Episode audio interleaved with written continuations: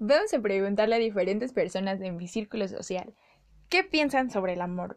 Para ellas, ¿qué es el amor? Es un sentimiento que mueve muchas cosas, mueve personas, mueve el mundo, mueve todo.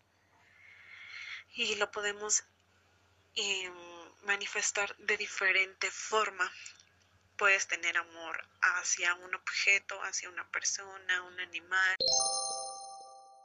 Y el amor es la relación que existe entre dos personas que tienen un afecto entre sí y se puede demostrar de distintas maneras. Por ejemplo, afecto entre ambas puede demostrar de forma verbal o con distintas acciones, ya sea un abrazo, un beso o una caricia.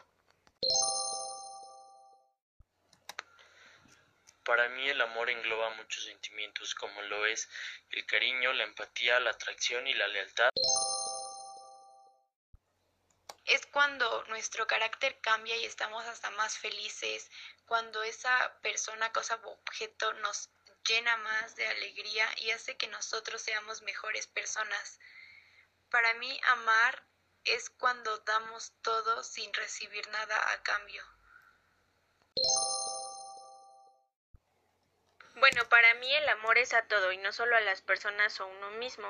Es ahí cuando distinguimos entre lo pasajero y lo eterno. Entonces, pues cuando amas a alguien, creas, formas y transformas, nunca quitas. Eso puede ser el amor, el amor que va más allá de, no sé, las promesas, el físico, el sexo. Para mí eso es el amor. Esto es una gran entrada. Como nos podemos dar cuenta, todos tienen diferentes opiniones sobre el amor, a qué dárselo, cómo expresarlo, cómo te hace sentir, si te hace bien, si te hace mal. Cada quien es diferente y cada quien percibe las cosas de manera diferente. ¿Esto qué nos lleva?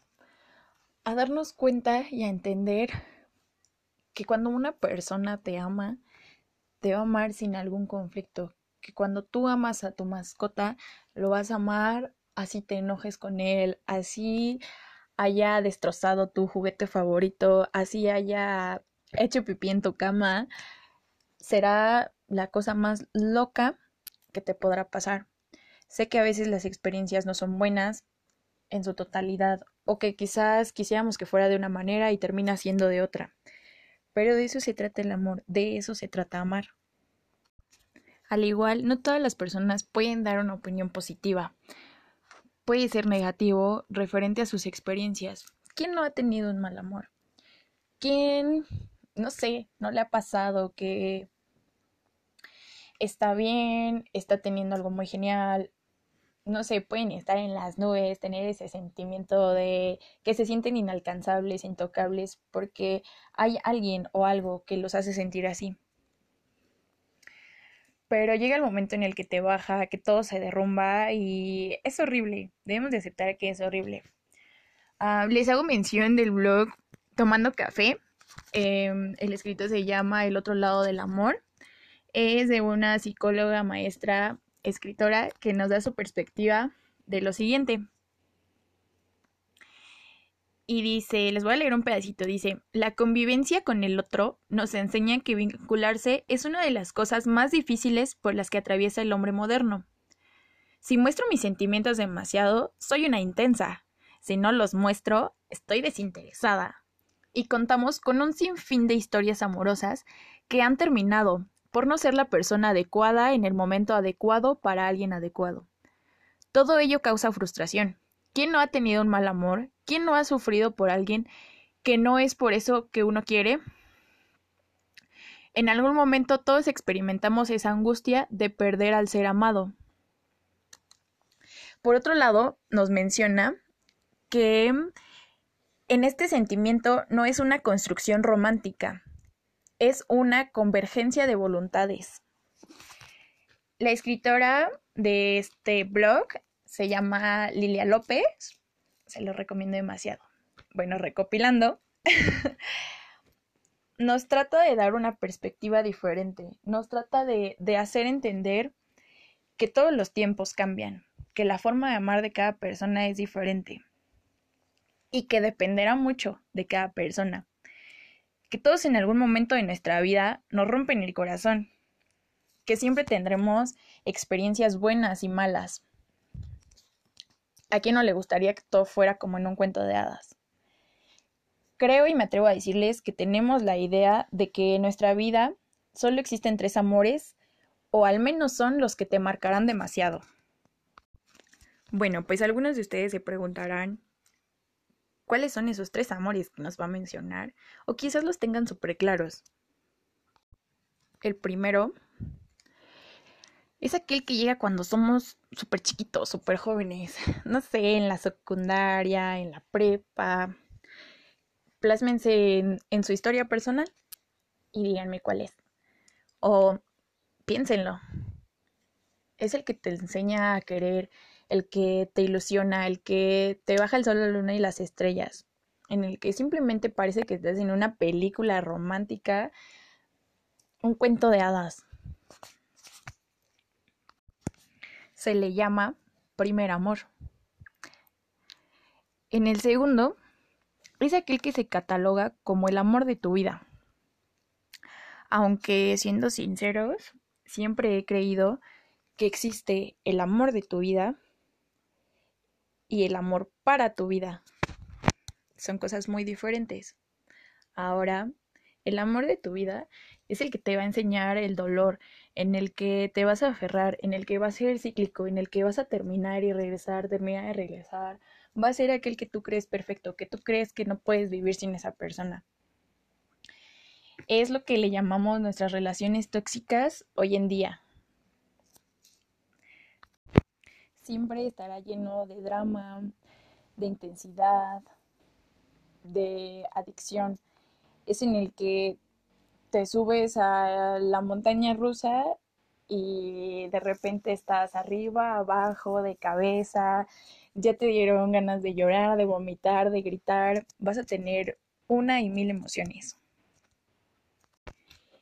Y ahora, ¿qué les digo con el amor para tu vida y de tu vida?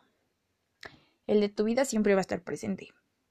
El de tu vida siempre lo vas a tener en, algún, en alguna parte de tu corazón, de tu mente, pero el amor para tu vida va a ser el que se va a quedar definitivamente. Va a ser el que te va a llenar, el que vas a tener las mismas sensaciones multiplicadas.